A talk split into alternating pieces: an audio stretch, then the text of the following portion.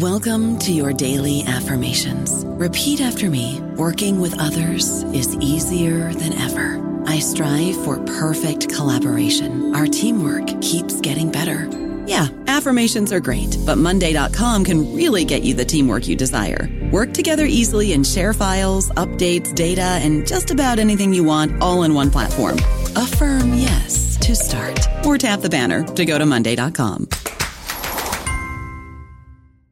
Step into the world of power, loyalty, and luck. I'm going to make him an offer he can't refuse. With family, cannolis, and spins mean everything. Now, you want to get mixed up in the family business. Introducing The Godfather at ChumbaCasino.com. Test your luck in the shadowy world of The Godfather slot. Someday, I will call upon you to do a service for me. Play The Godfather now at ChumbaCasino.com. Welcome to the family. VGW Group. No purchase necessary. Void where prohibited by law. See terms and conditions. 18 plus. Hola, esto es New Books Network en español. Bienvenidos a un nuevo episodio del canal de historia de New Books Network en español. Mi nombre es Diana Méndez y me siento muy honrada de dar la bienvenida a la doctora Diana Méndez Medina, directora e investigadora del Instituto de Investigaciones Históricas de la Universidad Autónoma de Baja California. Junto con Víctor Manuel Gruel Sandés, Diana es coordinadora del libro Mensajes desde la frontera México-Estados Unidos, reflexiones históricas sobre el turismo y la cultura nacional entre 1927 y 1945. Esta obra fue publicada en 2021 por la Universidad Autónoma de Baja California y reúne las contribuciones de seis autores. Diana, me alegra mucho recibirte en este espacio. Hola, ¿qué tal? Eh, pues mucho gusto y con mucho gusto y emoción recibí la invitación a, conversar eh, sobre esta obra colectiva coordinada por mí y por el doctor Víctor Manuel Gruel Sández, y, pues aquí dispuesta a, conversar y a, platicar contigo, Diana. Muchas gracias. Nos honra mucho en verdad tu compañía en esta serie de podcast. Para dar inicio, ¿podrías hablarnos sobre tu trayectoria profesional y la manera en que llegaste a interesarte en los estudios sobre la frontera y el universo ligado al turismo? Sí, claro que sí. Bueno, yo soy investigadora de, o llegué a desarrollarme profesionalmente como investigadora en el Instituto de Investigaciones Históricas de la Universidad Autónoma de Baja California hace ya casi una, década. Mi interés siempre ha estado en, procesos políticos y económicos del siglo XX. Eh, mi formación desde la licenciatura así ha sido sin embargo, eh, al llegar a, este, a este lugar, a desarrollarme profesionalmente, pues un poco por indicación, eh, pues de quien en ese momento dirigía el instituto, eh, fue centrarme en estudiar procesos regionales, siguiendo este interés mío por procesos económicos y políticos en el siglo XX. Entonces, eh, me inicié con un proyecto de investigación sobre la producción de vid y vino en Baja California durante el siglo XX, dado que también es de mi interés estudiar políticas agrícolas y programas agrarios eh, que, implementaron los gobiernos de la postrevolución en México. Eso lo, lo hice en mi tesis de doctorado y fue una manera de, tratar de entender y, incorporarme o adentrarme en un nuevo tema y también en una nueva región de estudio, porque eh, si bien yo me formé eh, en la Ciudad de México, en instituciones de la Ciudad de México, em, en mi tesis de doctorado estudié eh, una zona en, la, en el sur, en la parte central del sur de Tamaulipas,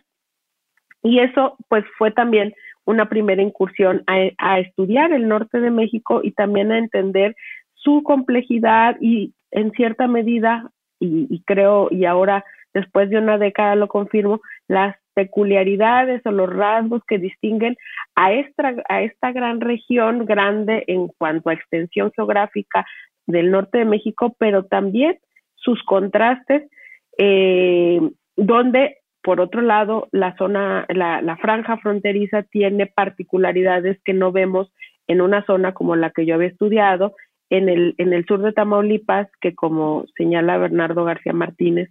es lo menos norteño del norte. Entonces, eh, a través de los estudios de la producción de vino, eh, me, adentro a la historia, a la historia regional, a la historia de la Baja California eh, en el siglo XX, y es, es ese recorrido, ese conocimiento, porque además de, de adentrarme al tema, pues yo desconocía la, la historia de, Baja California, eh, su paso de ser eh, partido a, de a, ser distrito, territorio norte, es decir, también teniendo peculiaridades como jurídicamente y teniendo muchas distinciones respecto al resto del país, también por esta relación tan cercana eh, y constante con el sur de Estados Unidos, con el sur de California. Entonces, eh, eh, mi, mi, acercamiento al tema de la vid y el vino vino a la par de un conocimiento de la, historia, de la historia de la Baja California y de la historiografía de la Baja California, y particularmente de Tijuana, donde ineludiblemente los temas sobre el turismo y sobre estos servicios que hasta el día de hoy eh, siguen, el sector servicios sigue siendo el motor de la economía en gran medida en Tijuana, me, me fue llevando poco a poco a estudiar este tema, eh, pero no solamente desde un punto de vista cultural, sino como, como eso, como actividades económicas o como, como una actividad económica que no solamente se constreña a la década de los 30, sino que, que hasta el día de hoy, insisto, sigue estando presente en la economía y, en, gran, en gran medida se considera como, o se ha considerado como parte del detonante del desarrollo regional ah, por la parte de las políticas públicas, pero también ha sido actividades económicas que de manera eh, local, por parte de empresarios o de otros grupos sociales, se han fomentado en esta, en esta localidad. En este trabajo que vamos a comentar esta tarde, el, la temporalidad que, mis colegas y yo eh, coincidimos en estudiar corresponde a los años 20 y desde 1927 hasta 1945, aunque eh, por otra parte, y tal vez eso en algún otro momento lo, lo podremos conversar, eh, vinculado con el, con el estudio sobre la vitivinicultura, tengo un interés particular actualmente por eh, profundizar en los estudios del enoturismo y los orígenes del turismo enológico en Baja California. Pero ese es el, mi recorrido hasta y por qué estudiar o interesarme en los estudios del turismo. Muchas gracias, Diana. Con la mención a la producción de vino nos vamos adentrando a las dinámicas de Tijuana. Como veremos más adelante, la relación entre turismo y agricultura fue una de las más destacadas en este espacio. Pero antes de llegar a este punto y a sus tensiones, cuéntanos por favor, ¿cómo surgió la idea de preparar un volumen dedicado a reflexionar históricamente sobre el turismo y la cultura nacional? Tengo entendido que previo a la presentación de las seis contribuciones, los temas se dirimieron en seminarios de intercambio. Así es, pues eh, el origen de este libro tiene, se remonta a, una primera mesa que presentamos en las jornadas internacionales Historia, Patrimonio y Frontera, que es el evento que anualmente se organiza en, el Instituto de Investigaciones Históricas de, la UABC eh, para hablar sobre los temas que, que, que nos son comunes en esta, en esta región. Coincidimos colegas eh, que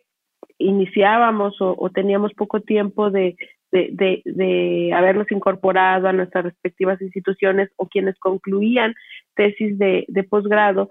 eh, tanto de maestría como de doctorado, donde, donde nos unía el interés por, por los años 20, 40, el interés por el cardenismo eh, y, y, las políticas eh, culturales, pero también económicas que, y particularmente para, diseñadas para la frontera y para incorporar a, los, a, los, a la zona fronteriza y a Baja California al desarrollo de, del país que,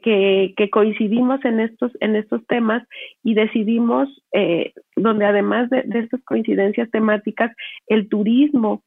eh, las representaciones de, de, México y de la frontera hacia, hacia el exterior, pero también dentro, de, dentro del país, en un momento muy particular de las relaciones de México hacia el exterior, pero sobre todo con Estados Unidos, eh, que es en la época, el gobierno de Lázaro Cárdenas y el gobierno de, Roosevelt, nos, fue, nos fue llevando a, a encontrar estos puntos comunes y donde el turismo era una, una constante en, en los temas que en ese momento presentábamos y discutíamos en esta en esta en este primer presentación al público en las jornadas eh, que es el simiente del, libro. Después tuvimos dos, dos seminarios en el cual eh, fuimos depurando cada uno nuestras nuestras propias propuestas eh, parte de, quienes colaboran en el libro desde la historia del arte con fuentes propias de la historia del arte que a nosotros, eh, me refiero al doctor Groel, a mí, a Marcel, a Anduisa, que no somos especialistas en historia del arte, pero que esas fuentes nos permitieron dar una perspectiva más amplia y más compleja de los procesos que estudiábamos en cada uno de los espacios que, que nos propusimos. Nosotros estudiamos o, o nuestro, nuestras investigaciones han versado más sobre aspectos de infraestructura, de planes de desarrollo y de fomento al turismo. Entonces, creo que el diálogo que pudimos establecer durante a lo largo de estos seminarios que después se enriquecieron con los dictámenes que recibimos por parte de quienes leyeron y aprobaron la publicación de esta obra, eh, nos permitió depurar y, enriquecer nuestros análisis de, del turismo, eh, de cómo es que eh, el gobierno federal, particularmente, o, o, siendo evidente durante el cardenismo, pone énfasis en esta actividad económica eh, pero que también tiene una, una implicación cultural eh, y de proyección de, del país hacia el extranjero y de lo que se quiere mostrar eh, o lo que se quería mostrar en ese momento como lo que era, era México. Y de los medios o de los dispositivos audiovisuales de los que se, se valió el, el, gobierno cardenista, revistas, exposiciones internacionales, películas, pero también la, el trabajo fino o el trabajo de, diplomacia cultural y de, y de la labor que, los gobiernos hacen en diferentes instancias para, agranar o para depurar o para mostrar la mejor imagen de México que, que algunas de nuestras compañeras examinaron, me parece que de manera muy puntual y que enriquece esta, esta obra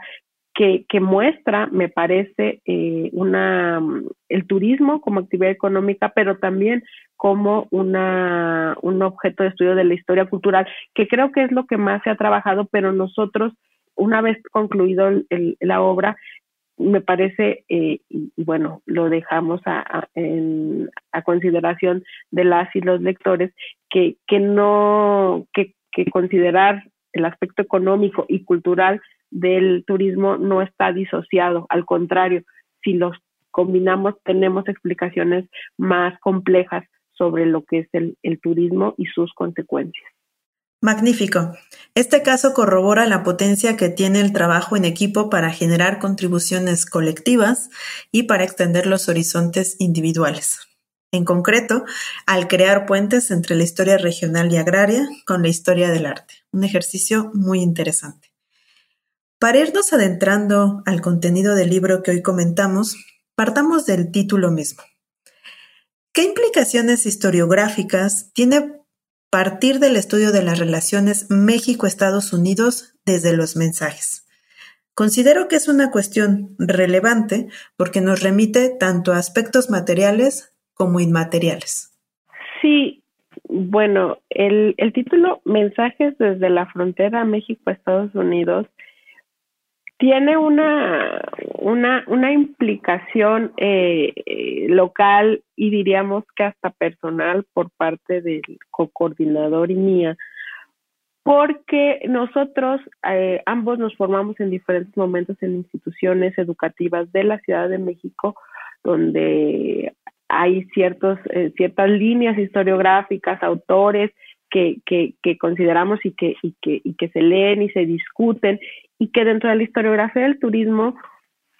que no existe, me parece, de como un corpus integrado para el caso de México, hecho desde México y desde la Academia de México, eh, sino que lo que se produjo de manera regular y cuantiosa hace una década o un poco más eh, en la fue desde la escrito desde Estados Unidos por la Academia estadounidense que es eh, eh, obras que, a, que, a, nosotros y nosotros eh, citamos, incluso podemos decir que lo tomamos como modelo porque hay obras colectivas que, que, que así lo hicieron hace 10, 12, 15 años, pero que eh, pocas veces en ese y en otros temas volteamos a ver y analizamos y valoramos la historiografía mexicana, pero muchas veces todavía menos consideramos aquello que se escribe fuera de la Ciudad de México en una universidad estatal pública como en la que nosotros laboramos y, y, quien edita esta obra. Entonces, pues mandar un mensaje historiográfico desde, desde esta parte, eh, de este extremo noroeste de México, pero también desde la historiografía mexicana que se plantea un volumen colectivo como eh, hace 12, 15 años lo hicieron la historiografía estadounidense sobre un tema que eh, donde no se puede desvincular y siendo la frontera nuestro parte de nuestros de nuestros casos eh, de estudio, ¿no? Porque hay un caso en el libro que se remite a Acapulco o el caso de, de, Rocky Point o Puerto Peñasco, que bueno, pertenece, está en la costa de, de Sonora, no está físicamente en la, en la, en la frontera, en el, en el territorio contiguo a Estados Unidos, pero eh, siendo el norte nuestro objeto de estudio, en este momento, en los años 20, 30, donde eh, es un punto de encuentro, pero también es un punto de referencia y de importancia eh, para la, el gobierno federal particularmente el gobierno de Lázaro Cárdenas, que tiene un interés particular por la Baja California, pero también por conectar al país, eh, al centro del país, con Estados Unidos a través de las carreteras, siendo la carretera 85, la carretera panamericana, eh, que atraviesa y que llega a, desde el centro del país, bueno, que atraviesa toda la República, pero que conecta con, con el sur de Texas. Entonces, eh, esa es la el significado o, o, el por qué plantear ese, ese título de, de esta obra. Muy bien, sin duda alguna tenemos que buscar el tiempo y la manera de adentrarnos más en esta historiografía que no solamente es producida en la Ciudad de México y que también pone puntos esenciales para entender la historia integrada de nuestro país. Al respecto de estas discusiones historiográficas, quiero destacar que una de las cualidades que distingue a esta actividad en tiempos recientes es su decidida apertura hacia la construcción de explicaciones que rebasan espacial y teóricamente a la nación. Nos hablaste ya de cómo esto se pone en términos de la región y de la nación y ahora me gustaría que reflexionáramos más sobre la nación como una escala más de análisis frente a otras. Es precisamente en este sentido que considero que la obra que coordinas constituye un aporte al ampliar esas narrativas justamente desde el noroeste, noreste y la vertiente del Pacífico. ¿Podrías comentarnos cuál es el tratamiento que el volumen da a la noción de frontera para entender las relaciones entre México y Estados Unidos en este juego de escalas? Claro, la, la frontera tiene una, una connotación que va más allá de hablar de un espacio límite entre dos, entre dos naciones, entre dos estados, en este caso México, Estados Unidos. Eh, ciertamente en, en, Baja California, en Tijuana, estamos a la puerta de la frontera más transitada de, del mundo, pero nuestro, nuestra propuesta en, en este volumen es no considerar a la frontera como en este espacio físico, sino que es situarse, es, es como situarse eh, como punto referente de estudio y de observar las relaciones entre México y Estados Unidos. En algunos casos, como en el caso de Tijuana o el caso de, la frontera en el noroeste de, Nuevo Laredo con, con Texas, que, que son estos, estos casos muy específicos eh, que, se, que se abordan en el, en el trabajo. Particularmente hay un estudio para, para el caso de Tijuana que, que yo, yo, lo, yo lo trato en mi, en mi capítulo, pero también, como lo decimos en, en la introducción, la frontera resulta móvil, resulta un ángulo donde se puede observar y lo mismo puede ser Tijuana que Ciudad de México, Tasco, Nuevo Laredo, Cuernavaca, San Diego, Puerto Peñasco o Acapulco. Es decir, aunque no haya una proximidad geográfica entre los estados,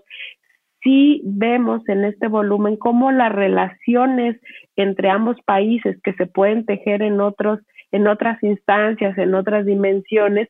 atañen o se, o se ven reflejadas en estos espacios geográficos a partir de eh, y, ni siquiera necesariamente por los, eh, los tomadores de decisiones o los estados. Pienso en el caso de las obras que se desarrollan en, en, Puerto Peñasco por parte de un, de un empresario en solitario que es el simiente de este mm, ahora eh, centro turístico eh, en Puerto Peñasco que originalmente se llamó Rocky Point, el caso de Acapulco que en este momento eh, que se aborda, en la temporalidad que se aborda en el libro, eh, pues, se pretende desarrollar una ciudad turística en cierto sentido inspirado en el complejo turístico Aguacaliente que en ese momento en Tijuana vivía sus mejores momentos, pero que además tenía una inspiración o una motivación muy, muy del sur de California, del Hotel Coronado y de estos espacios de desarrollo y de, esparcimiento para la, élite. Eh, o todo lo contrario, procurar un, turismo muy distinto eh, y evitar la tijuanización del país como se esperaba o como se temía pudiera ser Cuernavaca. Entonces, esta, esta alusión o esta, esta relación o, o, lo que se quiere o no de, de, estos países o de replicar estos modelos, eh, que, insisto, están atravesados por las relaciones con Estados Unidos, vemos, los vemos reflejados en estos, en estos espacios. También está el, el cómo, cómo estas relaciones y como otro otra temática importante del, dentro del libro, de la manera como México, México que está reconstruyéndose o que está eh, entrando o, forjando su imagen como una, un país moderno después del movimiento revolucionario y que dentro de ese proceso y esas relaciones está el, entenderse y el, y el vincularse con Estados Unidos, pero no solamente a nivel país, sino mostrándose hacia el resto de, la sociedad, vemos cómo esto se refleja y cómo se construye esta imagen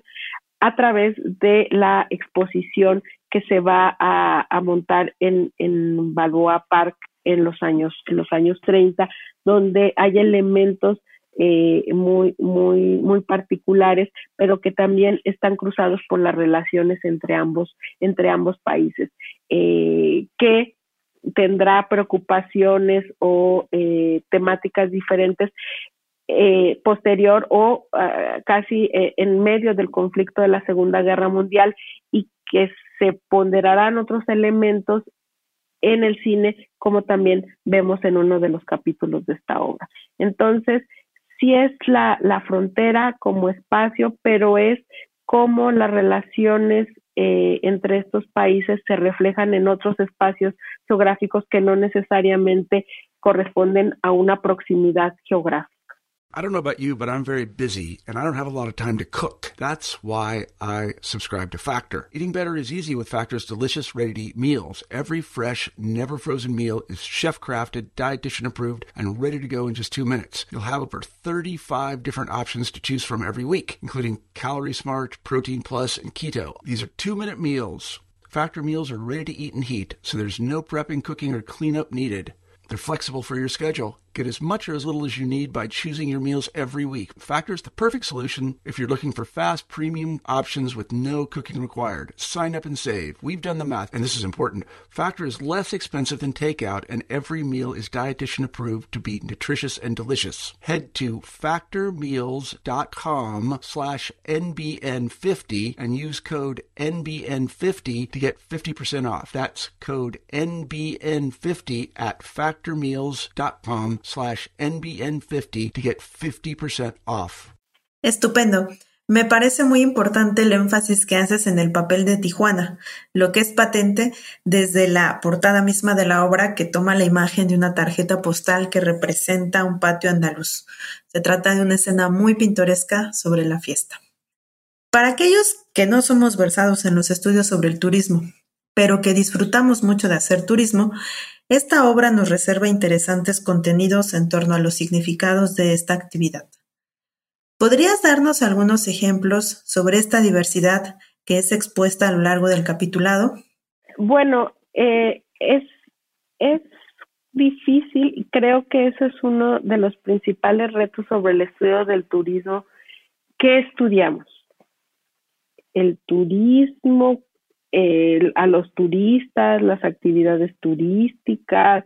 eh, la, derrama económica derivada del turismo, los eh, aspectos negativos que, que, genera el movimiento de, de población. Eh, creo que particularmente eso es una de las formas más difíciles de aprender en cuanto al desarrollo de la, de la investigación.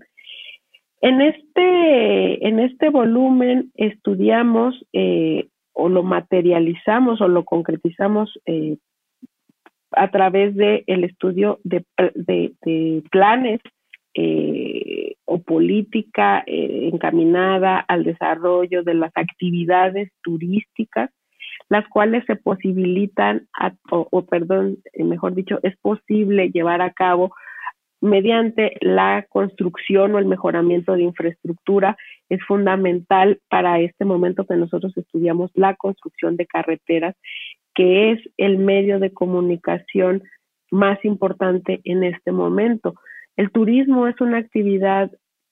del siglo XX o, o como acuñado con el término turismo, turista o turismo diferente a las exploraciones o a los recorridos que se hacen durante el siglo XIX, porque también tiene, se masifica gracias al desarrollo de los medios de comunicación,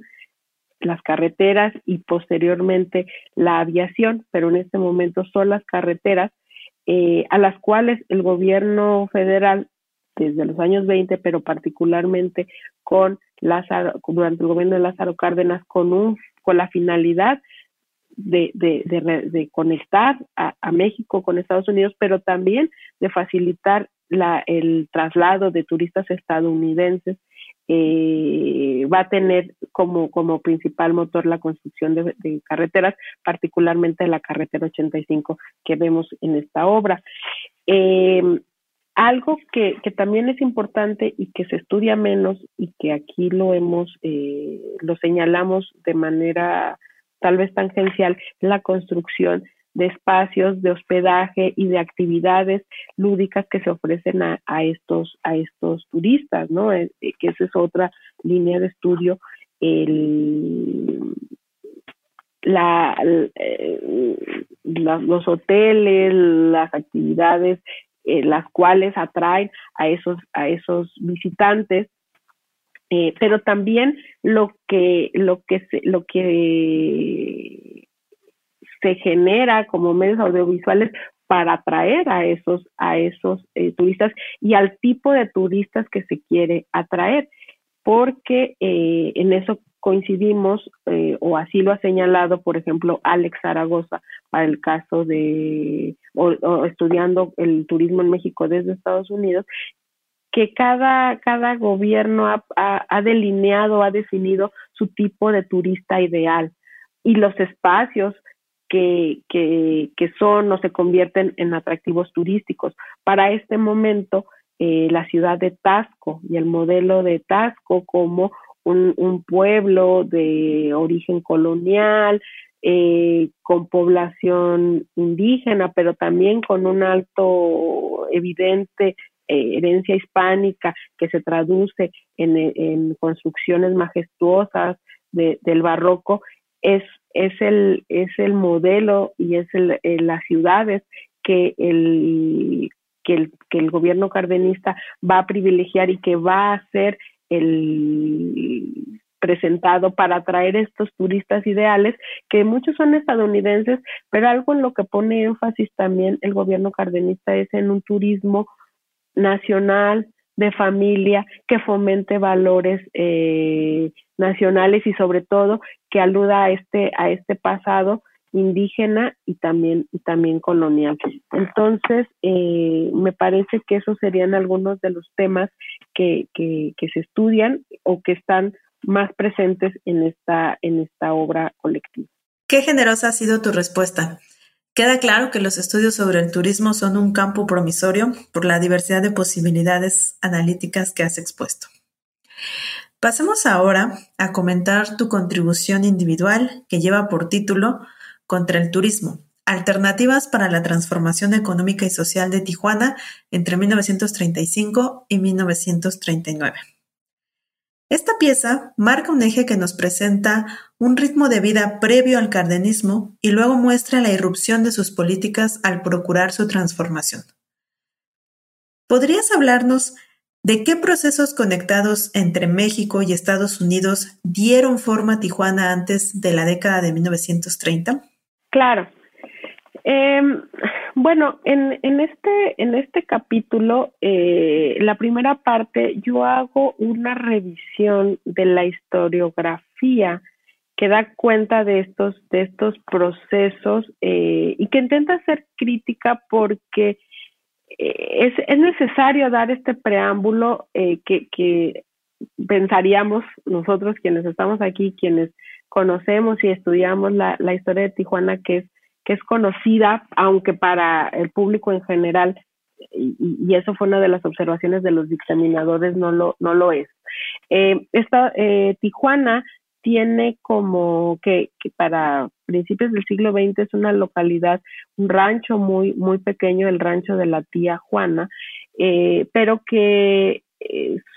eh, empieza o se observa un desarrollo económico, por lo menos el, el, la expansión del turismo eh, que no necesariamente se refleja en una mejor infraestructura de la ciudad a partir de la década de 1910 con el arribo de visitantes eh, provenientes de todo Estados Unidos pero particularmente del sur de California ante el avance de las de las leyes eh, temperantes y de la prohibición de los juegos de azar el consumo de bebidas alcohólicas y una serie de de prohibiciones eh, de estos grupos temperantes en el, en el sur de, en, en todos Estados Unidos, insisto, pero que se hacen evidentes en el, de manera, de manera contundente y, y, que, que, están aquí eh, allende, cruzando la, la frontera en el sur de California. Em, eh, Tijuana ofrece esa posibilidad de eh, apuestas eh, en las ferias que, que empresarios de, de del sur de California y que empiezan incluso a llegar desde la costa este de Estados Unidos a, establecer ferias, peleas de gallos, corridas de toros, este, a montar cantinas, casinos y una serie de espacios que permitan a, estos estadounidenses eh, llevar a cabo estas actividades que en su país están siendo prohibidas. Em, eso transforma la economía y en la dinámica de este pues de esta localidad tan pequeña a principios del, siglo XX que se va a desbordar y va a vivir este momento de auge durante la década de los 20 una vez que en 1919 se impone la ley Volstead, estas medidas que, que, que, iban dándose paulatinamente la década del 10, a partir de 1919 se, se impone esta, esta ley que las prohíbe completamente y entonces eh, cada vez llegan más visitantes porque son, son estancias muy breves de apenas siete horas, ocho horas. Mm, pocas personas pasan más de, de, de 24 horas eh, en este, en, en el, en, en, Tijuana, ¿no? En el rancho, en el rancho Tijuana, que eh, a partir de 1928 va a tener una nueva atracción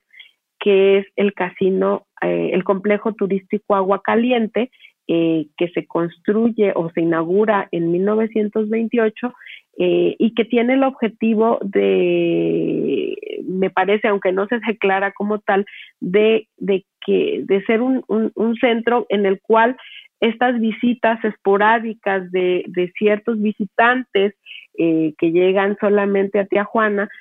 se puedan prolongar por más tiempo y sean turistas que pasen días, eh, semanas en, en, en, este, en este complejo turístico Agua Caliente, que se va a lograr porque eh, así como hay personas, eh, es una, digamos que el, el universo de, visitantes va creciendo durante la década de los 20, donde hay eh, personas de, de, diferentes grupos sociales, pero donde cada vez hay mayor más visitas de miembros de la élite, particularmente de la élite económica de, de Estados Unidos, de la industria del cine en Hollywood, que eh, van a ser de Tijuana, pero particularmente de Agua Caliente, un espacio de visita de moda, recreativo, donde pueden hacer apuestas, pero también donde hay un hipódromo, donde hay una serie de amenidades que ellos pueden dis disfrutar. Entonces, eh, la, la pasible Tijuana que se refiere en los testimonios de, de 1910 para 1900, para inicio de la década de, las, de los 30 no es tal, eh, sus, pero el, el, eje de la economía se convierte, eh, estas, es son estas actividades o estos servicios, eh, entretenimiento que se ofrece a los visitantes extranjeros, particularmente de Estados Unidos. Muchas gracias, Diana. Has dibujado con gran precisión el entorno y el ambiente que se vivía en los años previos al sexenio de Lázaro Cárdenas. ¿Podrías contarnos ahora ¿Cuáles fueron las motivaciones y estrategias del michoacano para intervenir en Tijuana a partir de 1935? ¿Por qué esto constituye un parteaguas en esta historia? Lázaro Cárdenas eh, llega, como todos sabemos, eh, asume la, la, presidencia en 1934, ya en medio de un contexto de, de relaciones ríspidas o tensas con eh, Plutarco Elías Calles, en ese momento pues, pues quien encabeza o, o, la figura más importante del llamado grupo de los sonorenses y que había sido su, su mentor, ¿no? Eh, eh, se suponía que eh, Lázaro Cárdenas en el, en el gobierno presidente electo sería una continuidad de estos gobiernos eh, llamados del maximato, que eh, se habían sucedido una, después del asesinato de, de, de, Álvaro Obregón. Sin embargo, sabemos que no es así. En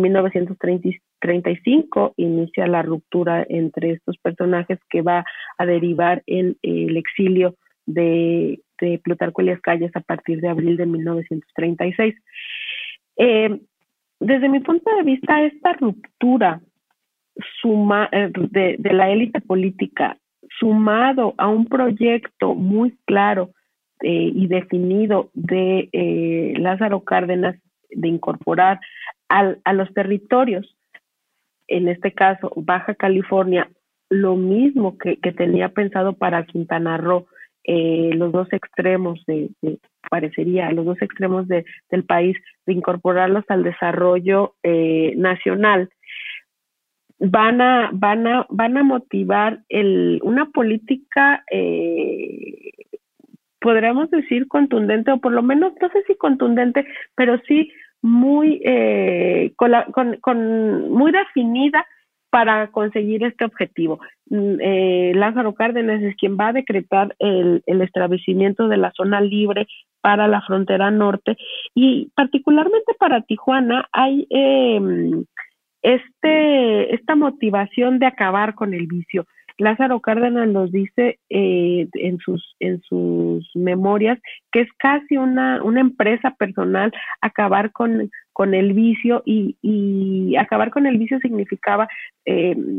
cerrar cantinas, obviamente. Sabemos que eh, la, política antialcohólica durante su gobierno va a ser también otra de sus de sus banderas eh, y que y que Tijuana para Lázaro Cárdenas era el símbolo de ese vicio que él quería erradicar eh, cerrando cantinas, obviamente, casi eh, acabando con los con las apuestas, con los juegos de azar, que esa es esa es la razón por la cual se cierra eh, lo que en ese momento era el gran atractivo del Salón Oro del casino agua del centro del centro del complejo turístico Agua Caliente, porque también es cierto, eh, hay que generalmente se asume como que hay un cierre de, agua, del complejo turístico Agua Caliente. No, lo que sucede es que se prohíben los juegos de azar, lo cual incluye el, el Salón Oro, que era el casino de agua caliente, entonces los, los dueños eh, del complejo turístico deciden cerrarlo porque ya no era rentable tener la alberca, el campo de golf y todo lo que se ofrecía si no estaba su principal atractivo que era, que era el casino. Estos empresarios, entre los cuales estaba Abelardo L. Rodríguez, que había sido el presidente que antecede a Lázaro Cárdenas, y que él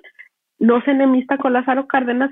se va del país mientras pasa esta, esta ruptura y este distanciamiento entre Calles y Cárdenas, este, y obviamente él, va a ser afectado por el cierre del, del casino Agua Caliente, pero decide pues mantener silencio y ver cuál es el curso que toma que toma esta esta relación. Entonces, para para Cárdenas había que acabar con el vicio y la única manera de, de darle vida y de, y de, buscar la transformación, porque eso es lo que él se propone para el caso específico de Tijuana, transformar económicamente a esta localidad, fomentando otro tipo de actividades económicas como él lo decía, apartadas del vicio, es decir, la construcción, la agricultura, la minería, eh, y buscando, y así se, se leen las fuentes que, que yo utilicé para, para elaborar este capítulo, particularmente en el Nacional, en las memorias de, de Lázaro Cárdenas, eh, que las personas encontraran un, un modo, por llamarlo de alguna manera, decente de vivir, cuando, por otro lado, esa población no, no sabía, pero además no estaba interesada en, incursionar en estas actividades, porque para ellos era muy decente y muy honorable ser cantineros, ser meseros, ser talladores en los casinos, hay una serie de oficios y un universo social y del trabajo que eh, dentro de esta concepción que Lázaro Cárdenas tiene del vicio no cabe, pero que, que, existía y que era la realidad tijuanense que eh, Lázaro Cárdenas intenta borrar. Muchas gracias, Diana. Debió haber sido sin duda para quienes hacían del, del, trabajo ligado a los casinos y todos estos centros de entretenimiento un contraste muy grande en sus vidas al encontrarse impedidos de ejercer la profesión que ya habían desarrollado. Precisamente, los hallazgos de tu investigación muestran que el avance de las medidas propuestas por Cárdenas fue desigual y enfrentó la oposición de diversos grupos en Tijuana. Quizá con la conciencia de estas reticencias fue que se creó un plan propagandístico específico para animar esta transformación. ¿Podrías hablarnos un poco más sobre los valores que se movilizaban a través de esta propaganda y cuál era su materialidad? Por ejemplo, de aquellas alusiones al valor del trabajo, el valor de la vida familiar, etcétera, para combatir esta trama que nos describías sobre el vicio. Sí, bueno, algo que, que, que, destaco de, de, esta propaganda eh, y que bueno, lo hago a partir de otros estudios que se han hecho sobre, sobre el DAP eh, la doctora Daphne Cruz Porcini, quien también escribe un capítulo en esta obra, eh, ha, examinado, eh, me parece de, excelente manera, el, el, DAP, la Dirección de Autónomo de, de Propaganda, los diferentes medios a los cuales recurrió el cardenismo, le hace la prensa, pero también la radio. Eh, y también otras autoras y autores han estudiado la importancia de la radio durante, durante el, cardenismo. Eh, acá se, se da o, anuncia de manera radiofónica el plan para la, la transformación de, de, la Baja California y de, y de Tijuana, porque algo que, que señalo también en mi, en mi trabajo es que yo puntualizo o llevo al estudio del cardenismo eh, a Tijuana, aunque ya se ha hecho para el caso de Baja California, lo ha hecho Lawrence, Taylor, ¿no? Entonces, em, el hablar de eh, anunciar de manera a nivel nacional la incorporación y este plan para la incorporación de los territorios a la, a, la dinámica del país es importante. También eh, se vale el, gobierno cardenista de, de, de, una campaña, por llamarlo de alguna manera, del trabajo que una serie de emisarios hacen eh, por parte del gobierno seleccionados por parte del gobierno para difundir sus valores y su proyecto en, eh, en, Estados Unidos a través de conferencias, como es el caso de Gabino Vázquez, que es el que yo, el que yo trato, hablo en el, en el trabajo, quien em, habla sobre la reforma agraria en Baja California, eh, porque claro, yo en el, en el capítulo me centro hablando de, de acabar y de de acabar con el, con el vicio, pero también algo muy importante de, de, de librar del acecho de empresarios estadounidenses o de estadounidenses que, que lucraban con eh, en México eh, había que había que, que, proteger por decirlo de alguna manera a la Baja California a la Baja California de ello y poblar con, mexicanos. Era un, tema sensible, está la política de poblamiento del cardenismo para Baja California y el reparto de tierras eh, expropiadas a la, a, la, a la Colorado Riverland Company en el Valle de Mexicali. Entonces, eh, Gabino Vázquez expone esto eh, y lo difunde en Estados Unidos, eh, como hay otros casos que ya Andreu Espasa ha, documentado. Entonces, la radio, eh, los impresos en inglés y las conferencias que estos personajes dan hablan de, de, de cómo eh,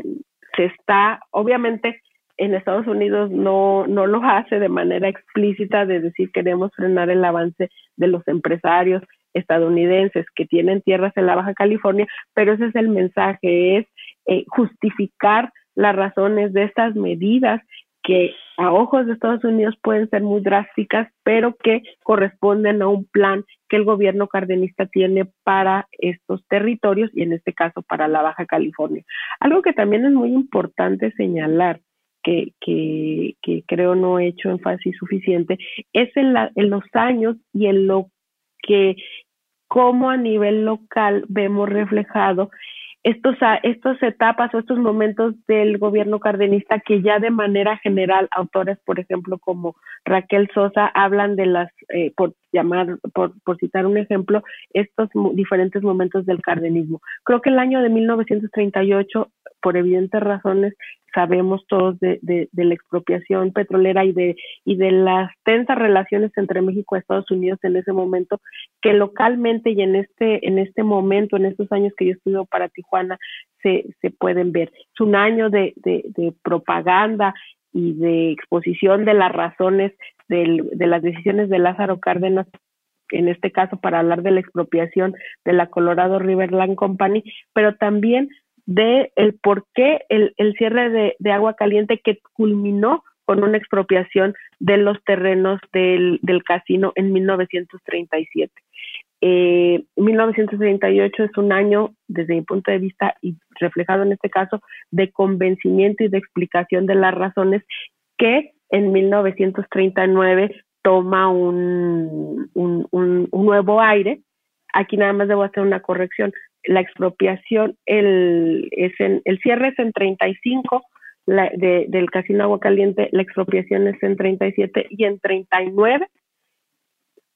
eh, se, se, planeaba que como para conmemorar el primer año de la expropiación petrolera, el antiguo Casino Agua Caliente se convierte en una escuela, en una escuela politécnica que no se inaugura en, en marzo del 39, pero sí en ese, en ese año, poco antes de, eh, de que inicie la, la campaña presidencial de sucesión de, de Lázaro Cárdenas. Entonces, eh, también me parece que esos aspectos o esos años o esos cambios de la política cardenista también los vemos y esos valores como como bien señalaba eh, como bien señalaba Diana también se reflejan en este en este espacio estupendo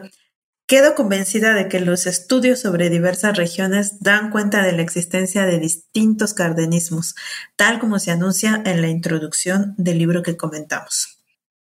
Quiero decir e reiterar la invitación a quienes nos escuchan que adquieran un ejemplar de esta obra para acercarse a las contribuciones puntuales de Dafne Cruz Porcini, de Claudia Garay Molina, de Marcel Sebastián Anduiza Pimentel, de Claudia Borrajo del Toro y de los coordinadores Diana Lisbeth y Víctor Manuel. Diana, ¿podrías decirnos cómo podemos adquirir un ejemplar? El libro eh, se puede comprar eh, de manera o a distancia a través de la página del Departamento Editorial de la Universidad Autónoma de Baja California. La, responsable de este departamento es la maestra Laura Figueroa. Eh, se puede comprar en, en línea eh, y se los mandan a través de, de correo eh, solamente existen ediciones físicas, no tenemos libro digital o EPUB, no tenemos ninguno de estos formatos. Si, si resulta muy complicado o, hay alguna dificultad para eh, adquirirlo a través de la, la página del departamento editorial de la UABC, nos pueden contactar a mí o al coordinador, al co-coordinador mediante nuestro correo electrónico para eh, encontrar la manera de hacerles llegar un ejemplar. Eh, mi correo electrónico es mendez.diana arroba y con mucho gusto podemos eh, encontrar maneras de, de hacerles llegar una, un ejemplar de esta obra. Estupendo. Muchas gracias por darnos todos estos detalles. Estoy segura de que muchos adquirirán un ejemplar y podrán recorrer las bellas páginas. Para ir cerrando nuestra entrevista, ¿podrías contarnos qué tema te encuentras trabajando ahora y sobre el cual podremos leerte más adelante? Sí, bueno, estoy en curso, eh, tengo un curso, una, una, un estudio sobre los orígenes del turismo enológico, eh, particularmente en el Valle de, Guadalupe, en Baja California, cómo es que Valle, el Valle de Guadalupe se convierte en el referente de la vitivinicultura, no solamente de Baja California, sino de México, eh, qué tanto es un proyecto de desarrollo regional, qué peso tiene el empresariado que está eh, en esta zona y sus relaciones también con el, con el gobierno federal y estatal. Eh, eso en una primera instancia y espero que eh, más adelante, andada la investigación, pueda, pueda ver o examinar también los aspectos negativos o las repercusiones que han afectado, que van en deterioro de, o, mejor dicho, se relacionan con el cambio en los usos de suelo y en la transformación de espacios destinados a la producción eh, agrícola, a la producción de vid, han cambiado ante el avance del turismo por eh, ser espacios para la construcción de casas habitación, pero sobre todo de hoteles, boutiques, restaurantes y todo esto que se ofrece a, a los visitantes. Eh, desde un punto de vista de los estudios del turismo más crítico, eso espero que en el mediano plazo poderlo, poderlo concretar, dado que, como decía al inicio, mi interés está en, eh, de, origen y, mi conocimiento en, eh, las, las, políticas o en el proceso eh, de cambio agrario en, México. eso es lo que atañe al turismo. Y bueno, pues mi, interés por, y que en ese sentido me siento cercana a ti, Diana, pues las políticas agrarias, los, los estudios sobre agricultura y eh, cambio agrario en México durante el siglo XX. Fantástico. Espero con emoción esta pieza que reúne tu conocimiento y trayectoria a propósito de las discusiones en torno a la historia agraria regional y que se abren ahora a esta temática con un ángulo muy original del turismo. Te deseamos mucho éxito en esta la realización de este proyecto y de cualquier otro por venir y esperamos realmente que nos puedas volver a acompañar en el futuro para comentar sobre alguna otra de las piezas que prepares. A quienes nos escuchan, les agradezco su atención y hasta la próxima. Les agradezco mucho su, su atención a, este podcast. Agradezco muchísimo a, a, a Diana Méndez Rojas la invitación a, este podcast. Es, este, es un ejercicio de, divulgación muy atractivo eh, y que espero llegue a muchas personas, que les que, que sea que despierte su interés por la historia del turismo, del cardenismo y de, y de la Baja California. Muchas gracias. Gracias por escuchar New Books Network en español. With lucky landslots, you can get lucky just about anywhere. Dearly beloved, we are gathered here today to. Has anyone seen the bride and groom? Sorry, sorry, we're here. We were getting lucky in the limo and we lost track of time. No, Lucky Land Casino, with cash prizes that add up quicker than a guest registry. In that case, I pronounce you lucky. Play for free at LuckyLandSlots.com. Daily bonuses are waiting. No purchase necessary. Void where prohibited by law. 18 plus. Terms and conditions apply. See website for details.